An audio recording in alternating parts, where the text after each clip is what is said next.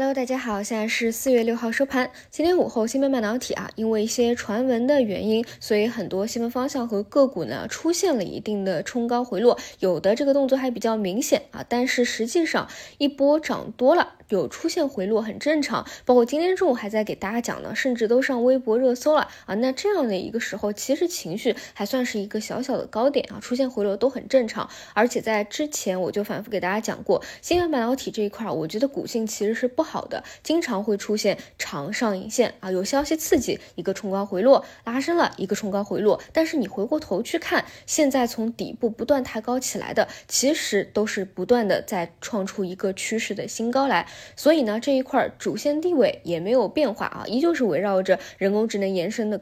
泛科技，而且第二点很关键的，为什么我前期强调你求稳的就去看芯片半导体，因为 AI 它。到高位，它的波动势必是很大大的。有的时候涨起来两天十个点，跌下去是十天十个点、二十个点。比如说今天就是。AI 高位股的一个明显的下跌啊，那这一块你节奏把握不好，甚至你参与进去，它是主线，但你会亏钱。就如果有人跟我讲啊，在人工智能这一波是亏钱的，我也不意外。但如果你说在芯片半导体没有赚到二十个点，我会觉得很意外，就是这样的一个情况啊。我们不仅要考虑一个弹性问题，还得考虑一个安全性和稳定性啊。所以还是那个观点，我觉得有吃筹的。不必要在里面做 T，因为上升趋势当中你做 T 是很容易卖飞的啊。当然，如果你出现啊今天午后这种情况啊，你说看到冲高回落了，也到某个压力位了，想去减一减，明天再捞一捞，捞回来可以吗？如果你能够把握这个节奏的话，去做做这种短线还可以啊。但我觉得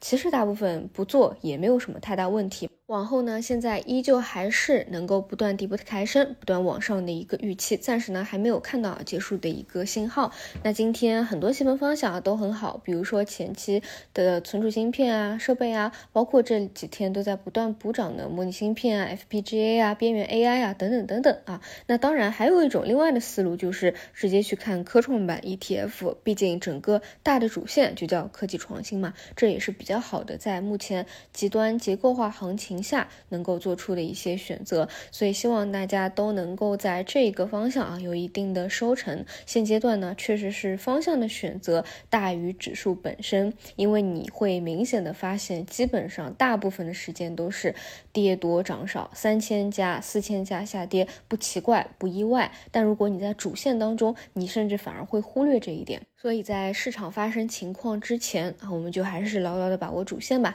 那再说回 AI，今天呢是比较明显啊，有一个高低切的动作，比如说高位的 CPO 出现了放量杀跌的情况，这是一个很重要的参考啊，因为 CPO 可以说是前期细分方向当中表现最好、最亮眼的之一了。那作为一个风向标，什么时候这一波 CPO 放量杀跌能够出现止跌，那么也对应着你可以去参考二月份、三月份。涨的这些多的核心的高位度股的一个止跌信号之后呢，还会有资金去做的啊，哪怕说只是做一个反抽，做一个双头，在主线不变的情况下，还是会有资金去捞啊。但是高位的一个弹性，这里暂时打一个问号。本来我的预期就是高位股进行。震荡低位股开启补涨，这也是印证啊。那么今天低位的表现依旧是相对比较好的，比如说大模型的产业链，还有 AI 加医药等等行业应用都是有一些表现。但我个人理解啊，从筹码角度来说，还是一个高低切的问题，并不是说哪一个逻辑比另外一个更好。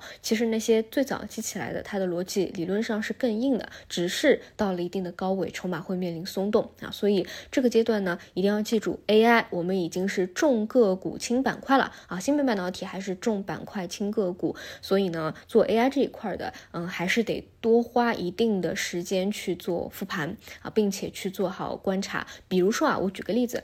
啊，今天。AI 这一批高位股出现放量杀跌，那很正常啊，没有东西是一直涨的。那理论上可能到明天后天还会有延续下探的一个动作。但如果说延续下探完了，这些核心的，比如说像 CPU 设备等方向已经止跌了，有资金再去捞了，但是你关注的或者你持有的那那些高位股，并没有资金在做回流，而是那种被抛弃掉的感觉啊，直接下杀止不住了。那这种你就得去注意一下。是不是要去进行一个止盈，或者再去往低位进行一个切换啊？所以这些是需要大家自己去做观察的啊。除此以外呢，今天午后像很多的细分方向啊，可能也会有表现，比如说数控机床啊，其实它也是这种科创板的大类，但是呢，呃，它算是比较小，就是市值比较小的那些细分方向啊。那在一个大主线成立的情况下，就会有源源不断的资金去找这个大类当中有没有什么细分小类有一些机会的。所以呢，像数控机床等等啊，回过头来看表现，哎，也好像挺不错的。